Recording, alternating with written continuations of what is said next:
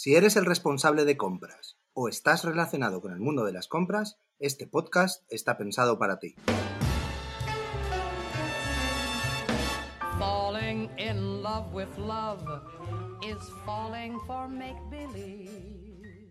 Bienvenidos al podcast Jefe de Compras Podcast. Hoy, en nuestro podcast, os damos un pequeño anticipo del nuevo episodio de nuestro podcast hermano Container Loop.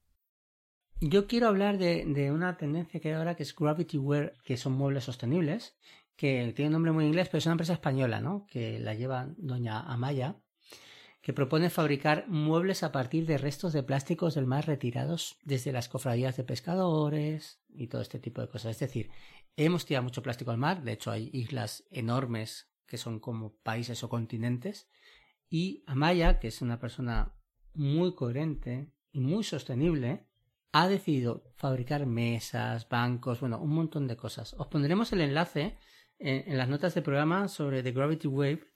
¿eh? Además son muy bonitas las mesas, son muy brillantes, azulitas, muy monas. Vale, por cierto, he dicho antes Gravity Wave, pero será Gravity Wave, seguramente. Por wave, por ola, me imagino que sea por eso. Eh, sí, supongo que sí. Vale, entonces, está muy interesante lo que hace Maya, porque es una manera de, primero, consigues el producto ya hecho, ¿no? Porque esos plásticos ya estaban hechos. Y segundo, estás haciendo un gran favor a la humanidad. Sacándolos del retirando estos plásticos del mar. Sí, la verdad que Amaya, ole por ti. Un aplauso enorme para ti. Porque me ha gustado mucho esto, ¿eh? Y luego la fabricación de, la, fabricación de proximidad. Que, que, que, esto sí que es muy importante, ¿no?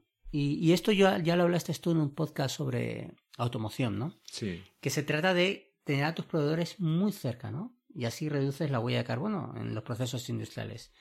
Das trabajo y riqueza a la comunidad más próxima encima. Y encima ganas tiempo. Y ganar tiempo también es ganar dinero. O sea que.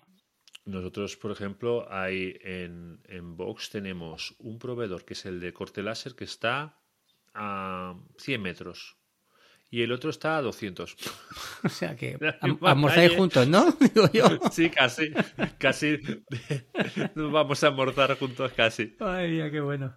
Bueno, David, yo quiero que me cuentes alguna, alguna tendencia. Tú, venga, alguna idea. Cuéntame cosas. Esto podría haber sido perfectamente el antes y el después.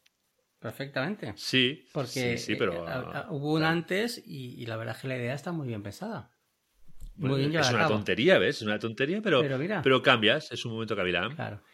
Está bien, es un momento cavilán. Es una tontería, habéis creado una solución, pero aún nos falta desvelar otra solución. ¿Qué solución?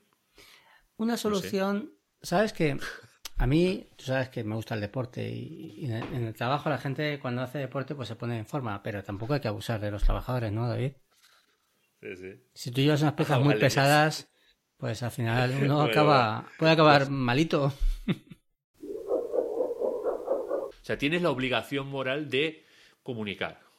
Aparte que a veces hemos hablado antes de los sellos, pero hay sellos que, que son obligatorios y la gente no lo sabe. Y ve un sello y dice, ay, esto es ecológico, cuidado. Hay sellos que por, de por sí hay que llevarlos.